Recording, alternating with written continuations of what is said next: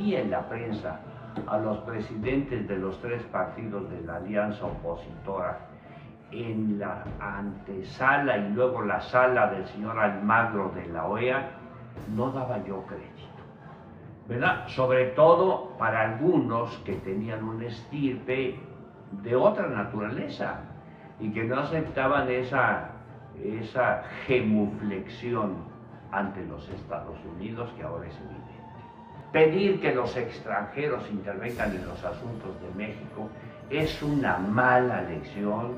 El país tiene historia llena de esos atropellos.